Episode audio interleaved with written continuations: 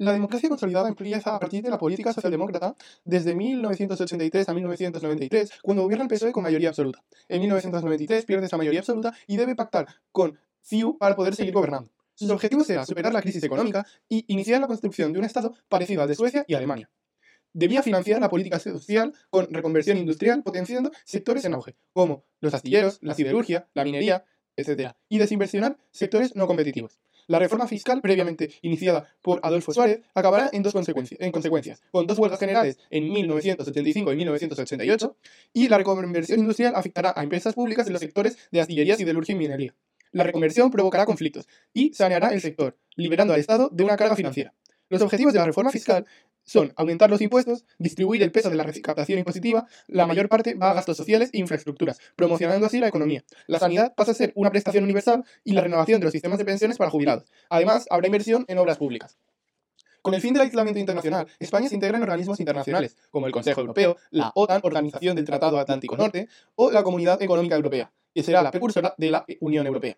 La entrada a la OTAN tiene bastante, eh, bastantes cuestiones, ya que realmente es una oportunidad para el ejército español de modernización y homologarse con otros países democráticos. Romper el aislamiento en materia de defensa hace que finalmente al Partido Socialista cambie de postura y, en un principio, que no quería unirse a un pacto donde Estados Unidos tenía el papel predominante ya que estaba mal visto desde las izquierdas, pero al ver todos los pros y contras, sabía que era lo mejor para el país. No obstante, él había hecho mucha campaña para un referéndum y que se votase no. Finalmente tuvo que hacer ese referéndum y ganó el entrar a la OTAN con un 52,5% de los votos. Algo que fue, eh, según reconoció más tarde, muy peligroso y no se debería dejar al pueblo tomar decisiones tan trascendentales en referéndum. La entrada a la Comunidad Económica Europea, que sería la futura Unión Europea, tendrá gran trascendencia para España, y era crear un objetivo socialista en la política internacional. Con el acuerdo cerrado en 1975, entra en vigor el 1 de enero de 1986, y España entra en Europa, suponiendo modificar muchas, muchas leyes y homologar impuestos, como el IVA, y coordinar las políticas económicas. En 1987 se suceden las primeras elecciones al Parlamento Europeo, con España participando, donde gana el Partido Socialista Obrero Español. En 1991 se firma el Tratado de la Unión Europea, perdón, el Tratado de la Unión en Maastricht, que implantará la moneda euro.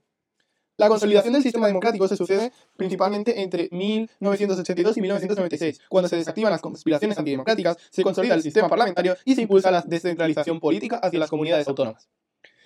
Pacto entre fuerzas políticas para aislar a ETA, detención de sus miembros y, no obstante, el problema no se acabó solucionando hasta muchos años después. De 1993 a 1996 hay una máxima tensión política por los casos de corrupción y el terrorismo de Estado contra ETA, realizado por el GAL, el Grupo Antiterrorista de Liberación, formado por policía y exdelincuentes, que atentaron entre 1983 y 1986. El Partido Popular, PP, utilizó estos casos para atacar la política, eh, atacar políticamente y judicialmente al gobierno, cuya imagen ah, se vio muy dañada tras una década en el gobierno.